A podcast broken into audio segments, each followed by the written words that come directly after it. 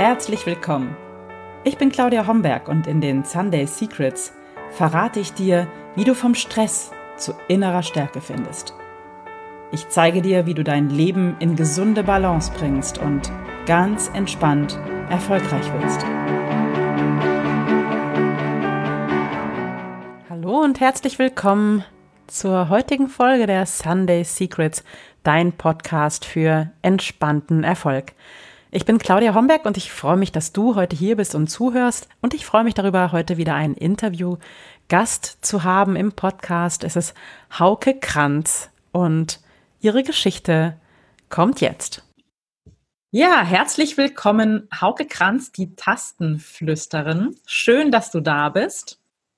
Hallo Claudia, danke, dass ich in deinem Podcast sein darf. Ja, ich freue mich total, weil Hauke hat eine ganz spannende Geschichte über viele Wendepunkte im Leben, ähm, die, sie, die, oh ja, die sie dazu gebracht haben, äh, zu dem, was sie jetzt tut und macht. Und ich habe äh, Haukes zauberhafte Klaviermusik schon gehört und mich darüber gefreut. Und es ist spannend zu hören, wie es dazu gekommen ist, dass sie heute eine, ja, eine, die Tastenflüsterin ist. Ähm, ja, und ich denke, Hauke, erzähl mal einfach, wie das alles so gekommen ist. Ja, Claudia, das ist tatsächlich, die Tastenflüsterin ist der Endpunkt einer ganz langen Entwicklung, so kann man das sagen. Und ähm, wenn du nach Wendepunkten im Leben fragst, da gibt es nicht nur einen, sondern es ist eine Kette von Wendepunkten, die sich da zeigt. Also im Nachhinein sehen wir jetzt immer den roten Farben des Lebens. Und ich kann jetzt, ich bin jetzt 54, sehen, was damals vor 50 Jahren losgegangen ist, als ich das Klavier für mich entdeckt habe, also im Alter von vier Jahren das hat sich jetzt, wird jetzt rund und wird jetzt so richtig sichtbar. Also ich habe so eine klassische äh, Wunderkind-Karriere, kann man sagen, hinter mir. Oh, also ja. ich habe mit vier Jahren, ja, ich komme aus einer musikalischen Familie. Das Klavier stand immer da, so ein riesiges schwarzes Ding. Und mit vier Jahren habe ich angefangen, das zu entdecken. Und das war für mich wie Zauberei, dass man da so schöne Töne drauf spielen kann. Und interessanterweise war das erste Stück, was ich damals entdeckt habe, vom Himmel hoch, da komm ich her. Das war meiner. Das hast du auch so intoniert. Ja, so ungefähr, mit einem Finger, genau. Genau, mit einem Finger auf Mit einem Finger stand ich da vor dem Klavier und habe äh, dieses Stück versucht zu spielen. Und äh, mein Vater hat das also sofort durchblickt und hat mich an die Hand genommen und hat das über Jahre dann auch gelenkt in die richtigen Richtungen und mir Futter gegeben. Und es ging unheimlich schnell äh, vorwärts und äh, erstaunlich. Und so, wenn so ein junges Kind so spielt, dann spricht man auch schnell von einem Wunderkind. Ja. Ich würde das im Nachhinein nicht mehr so nennen. Ich denke einfach, das war ein Talent und ein unglaublicher Spaß und Entdeckergeist. Ja, so eine Neugierde höre ich da auch raus. Genau. Ne? Ja. Mhm. Und ich habe dann aber diesen typischen Weg gemacht mit jahrelangem Unterricht und intensiv und Vorspielen. Und es zeigte sich damals schon so ein erstes Tastenflüster-Element bei mir. Ich habe es geliebt, vor Publikum zu spielen. Zum einen natürlich, wenn man sich auch als Kind gerne zeigt. Aber schon damals habe ich gemerkt, es passiert was ganz Besonderes, wenn ich anfange zu spielen.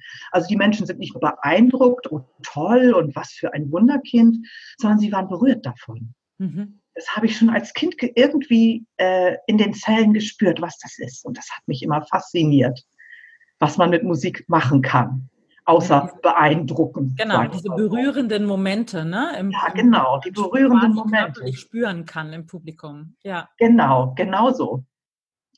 Und das ging ungefähr so, bis ich in die Pubertät kam. Und so mit 16 gab es einen totalen Tiefpunkt. Da habe ich wirklich das erste Mal in Frage gestellt, warum ich das eigentlich mache. Warum spiele ich Klavier? Gute Frage, wichtige Frage, ne? Ja, Genau.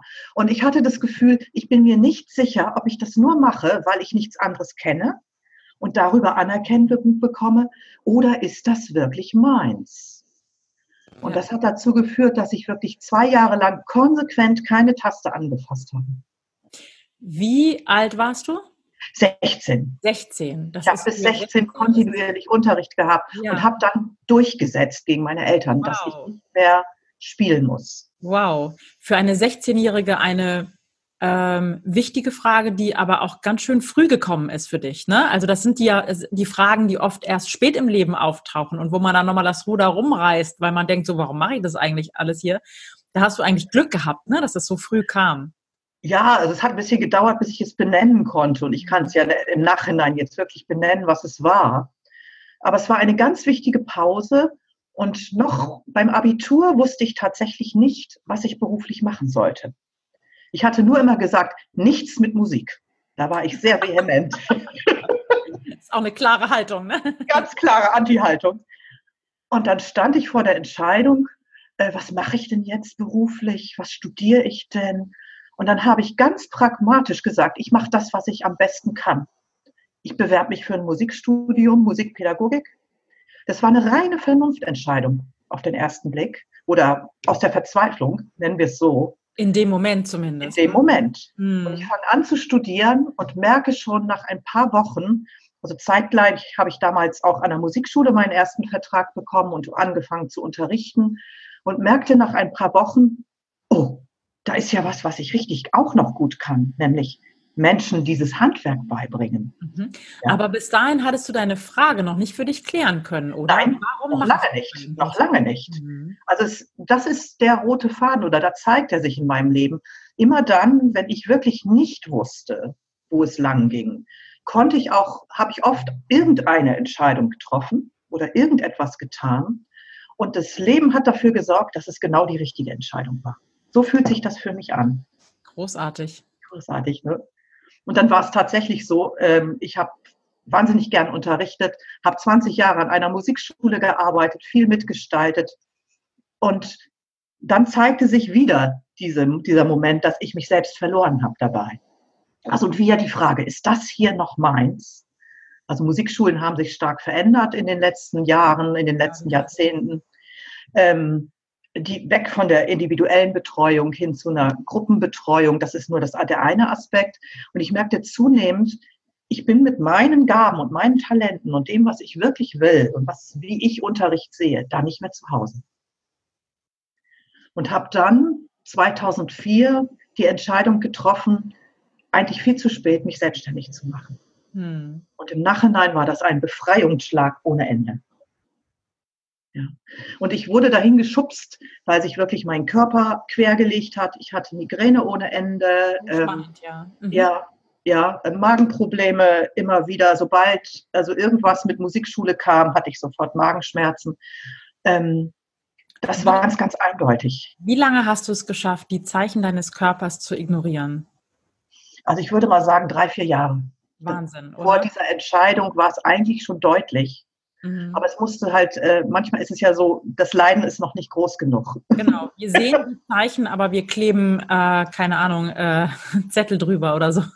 Ganz genau. Genau. Ja, ja. Mhm. Und zeitgleich war es so, dass meine kleine Karriere als klassische Pianistin, die ich während des Studiums und nach dem Studium noch hatte, auch zu Ende ging.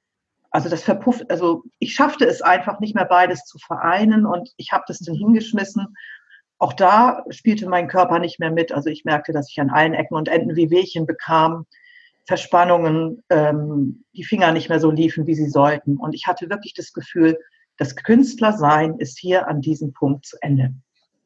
Oh. Das war ein ganz schmerzhafter Prozess, ja. der sich eigentlich jetzt erst auch aufgelöst hat. Dieses Gefühl, ich muss mich von diesem Traum, auch als Pianistin zu leben, verabschieden.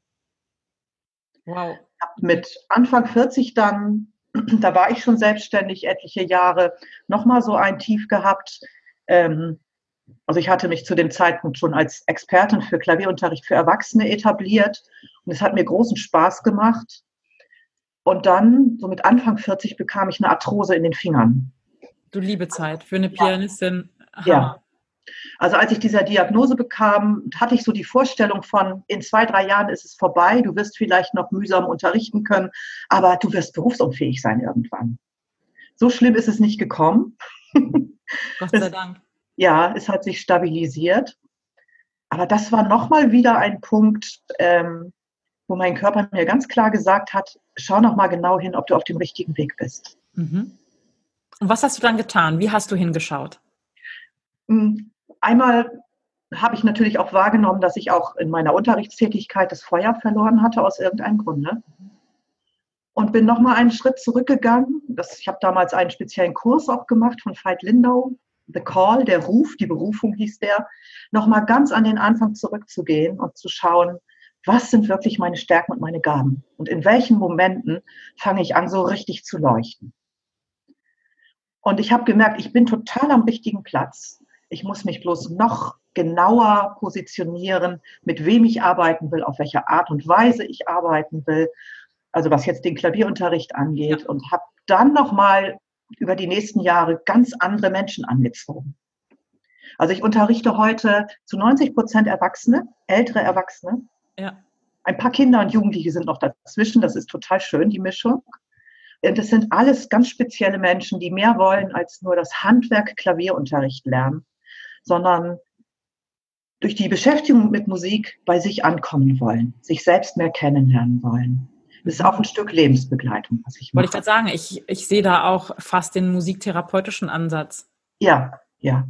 Also ich nenne es nicht so. Das Wort Therapie fällt nirgendwo. Mhm. Aber, und ich vermittle natürlich auch das Handwerk Klavier. Ja, aber das ist nur ein ganz kleiner Teil dessen, was ich da eigentlich mache.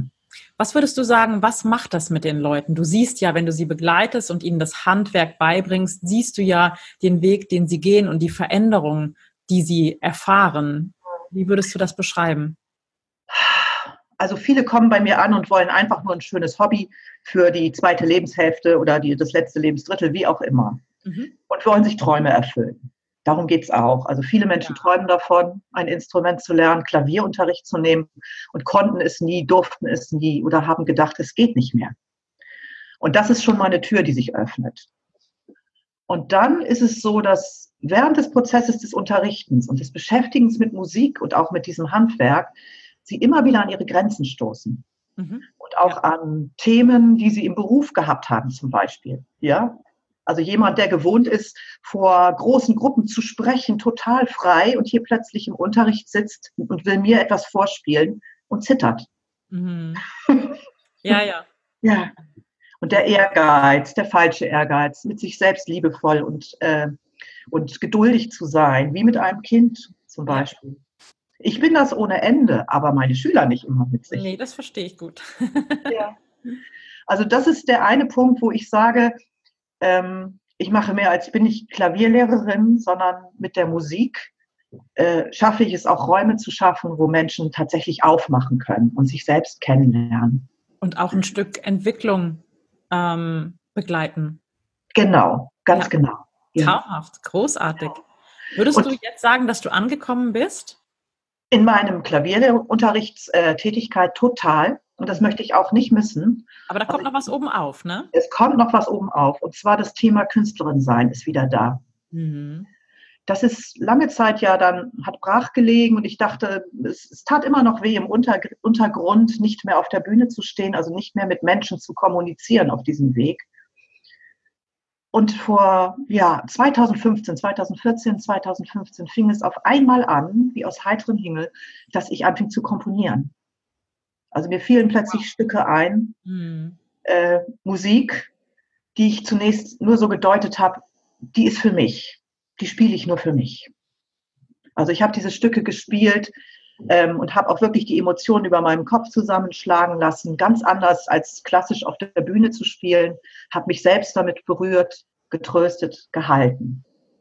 Und irgendwann habe ich angefangen, sie mal ganz vertrauten Menschen zu zeigen und einer Gruppe von Frauen im Netz. Ich war damals in einer Gruppe, die sehr eng zusammen war, habe ich mich auch gezeigt. Mit den allerersten YouTube-Videos. Krumm und schief. und die Resonanz war derart.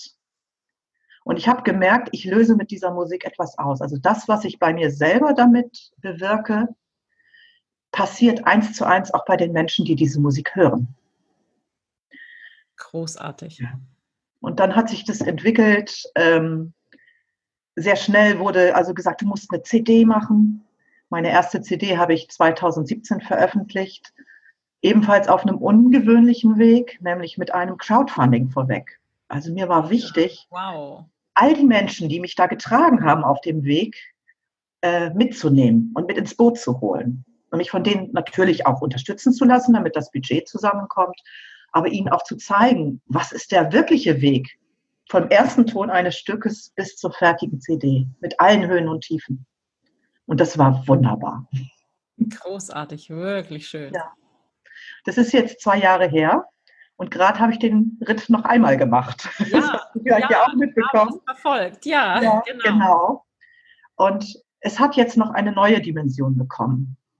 Ich habe mich all die Jahre nämlich gefragt, ähm, was ist das, was ich hier wirklich mache? Mhm. Ähm, ich gebe Klavierunterricht, ich gebe Konzerte. Das ist eigentlich nur das Handwerk. Was passiert wirklich hier im Unterricht und auch wenn ich auf der Bühne bin? Egal ob vor kleinem Publikum und kleinem Kreis oder auf der großen Bühne. Was passiert da wirklich? Und ich habe die Antwort bekommen im letzten Herbst, ohne danach, ohne nach einem Wort gesucht zu haben, ja. war auf einmal die Tastenflüsterin da. Ich flüstere mit den Tasten. Ich spreche mit dir ohne Worte durch die Töne und es passiert etwas. Es verbindet uns beide. Es geht von Herz zu Herz und irgendetwas öffnet sich, wo du wirklich ganz tief bei dir ankommen kannst. Und das ist ein solches Geschenk. Klingt wunderschön, wunderschön. Es ist ein Geschenk für die, die zuhören und es ist auch ein Geschenk für dich, oder? Unglaublich, ja. Ähm, nicht nur Geschenk, es ist auch eine Bürde, weil dieser Begriff Tastenflüsterin natürlich, ähm, nicht alle können damit etwas anfangen auf den ersten Blick. Also ich kriegte auch Resonanz im Sinne von, oh, schöner Marketing-Gag, ne? Hast du dir gut ausgedacht. Danke, ich hätte dieses Wort nicht gebraucht. Ich hätte auch gerne weiterhin nur unter meinem Namen der ja auch schon bekannt ist, durchaus weiterleben können. Aber ich musste die Tastenflüsterin sichtbar machen und mich auch wirklich damit zeigen. Und ich übe es bis heute, das auszusprechen, davon zu erzählen, was das bedeutet. Und für mich ist das also nicht nur ein Geschenk, sondern auch eine Aufgabe, ein Auftrag. Ja, äh, würdest du sagen, es ist jetzt der Auftrag, der sich gezeigt hat, aus deiner Frage, die du dir mit 16 gestellt hast? Ja, und die ich mir immer wieder auf irgendeiner Ebene gestellt hat. Ist ja. das hier wirklich meins? Bin ich ja. dafür hier? Ja. Und jetzt ist es meins. Genau, es hat sich Stück für Stück immer weiter gezeigt. Ich bin auch sicher nicht am Ende. Es wird sich immer noch mal verwandeln. Ja, aber dass es deins ist, das sieht und spürt man. Also ihr könnt es ja alle nicht sehen, aber ich sehe es. und man spürt und hört es. Wunderbar. Ja. Ein ganz großes Geschenk. Ja. Also es, es geht, äh, ich hatte das, um mal so einen Einblick zu geben, mit welchen Höhen und Tiefen das verbunden ist. Ich hatte während des Crowdfundings eine Phase, da lief es nicht gut. Es sah so aus, als würde also tatsächlich das Geld nicht zusammenkommen und auch die zweite CD keine Wirklichkeit werden. Da hatte ich einen Moment, wo ich gedacht habe, okay, und wenn das jetzt wirklich du dich geirrt hast, und dein Auftrag heißt nicht, geh auf die großen Bühnen, sondern heißt einfach nur, spiel diese Musik. Und ich habe mich an mein Klavier gesetzt, das siehst du hier hinter mir, kannst du es ja sehen. An ja, genau. Genau. Und habe nur für mich gespielt. Und habe gespürt, okay, wenn das jetzt wirklich so ist, dass ich nie auf die großen Bühnen komme, dass ich nur für mich spiele oder für ganz wenige Leute hier in diesem Raum, hat das genauso eine Wertigkeit. Weil ich schicke die Musik in die Welt, auch wenn ich nur hier für mich spiele. Ja. Es passiert etwas, es verändert etwas, es macht einen Unterschied ähm, im Leben anderer Menschen, aber auch für die Welt, wenn ich hier sitze und spiele. Ja, großartig. Klar, Musik ist ja, ja. schön. Ja, aber der Auftrag ist tatsächlich auch, ähm, damit rauszugehen und mich dem zu stellen, was das dann auch mit mir macht. Was dich auch immer wieder herausfordert, oder? Ja, mhm. weil es hat was damit zu tun, ähm, zu deiner Größe zu stehen. Mhm. Ja, also man merkt ja manchmal, also wir spüren, haben eigentlich ein gutes Gespür dafür, wofür wir da sind auf der Welt und welche Kraft dahinter steckt. Und ja, gleichzeitig ist das auch unsere größte Angst, sichtbar ja. zu werden. Ja. ja. Würdest du denken, dass die größte Angst auch so ein Leitfaden im Leben sein kann? dass unsere größten Ängste auch irgendwas, ja, damit zu tun haben, ähm, ja, wie wir in unsere Größe kommen kann, wie wir weitergehen können, einen Schritt weiter? Ja, also da, wo die größten Widerstände und die größte Angst ist, geht es meistens lang. Mhm. Und es lohnt sich aber nicht drüber hinweg zu bügeln, sondern auch wirklich stehen zu bleiben, meinetwegen auch drei Schritte rückwärts zu gehen, ja. also sich nicht unter Zeitdruck zu setzen und da genau hinzuspüren, was ist das jetzt, was ja. Das ist im Grunde jetzt schon so das erste Learning, denke ich, was du für dich rausgezogen hast und was auch für andere spannend sein kann, ist dieses, geh drei Schritte zurück, wie du es gesagt hast, und spür mal, was passiert oder spür mal genau hin. Ne? Würdest du ähm, oder kannst du sagen, was für dich die, die wichtigsten Fragen sind, die sich auch andere Menschen in ähnlichen Situationen und an ähnlichen Wendepunkten stellen können? Ähm, Fragen vielleicht gar nicht als allererstes. Mhm.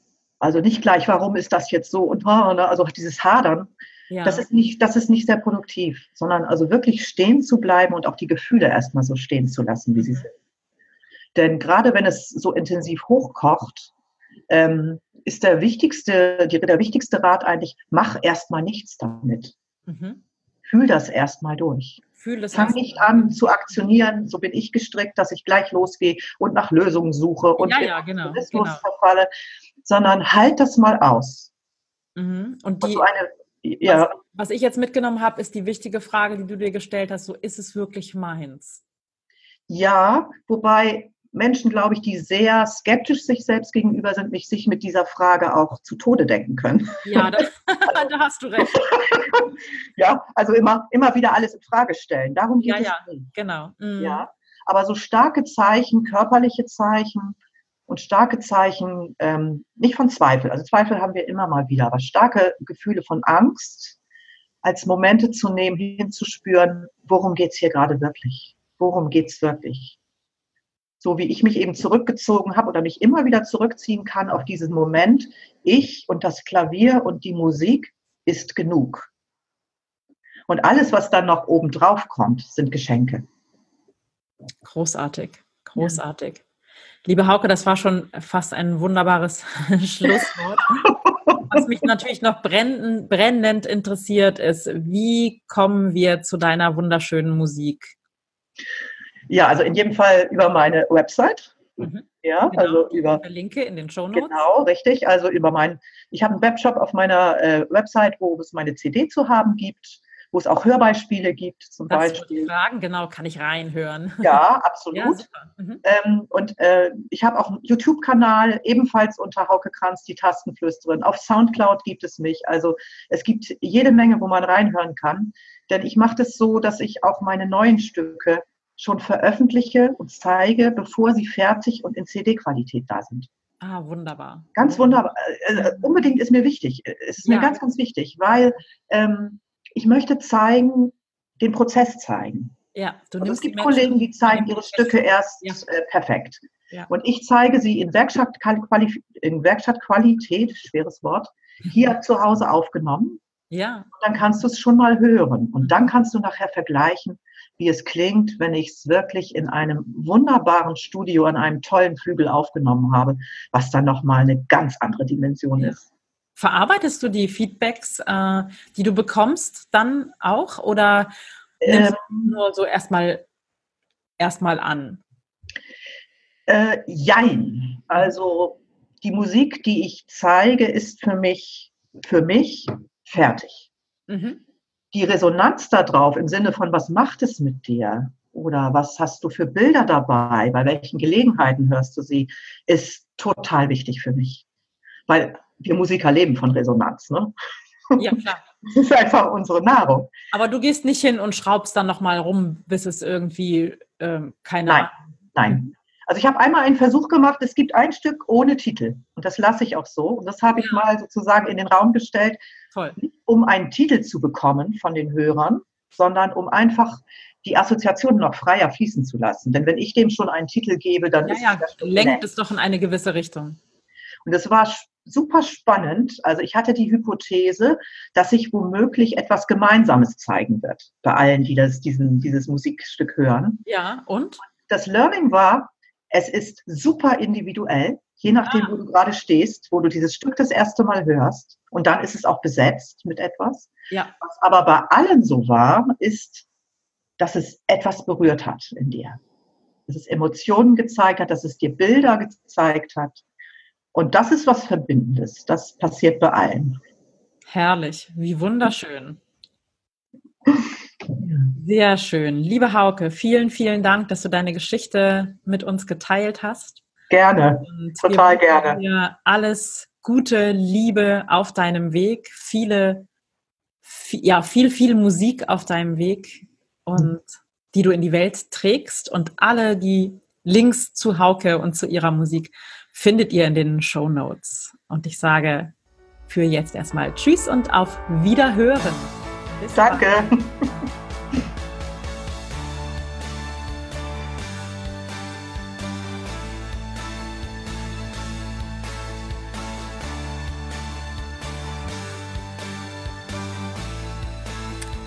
Das waren die Sunday Secrets und ich freue mich, dass du dabei warst. Jetzt wünsche ich dir eine wunderschöne Woche und bis zum nächsten Mal. Deine Claudia Homberg.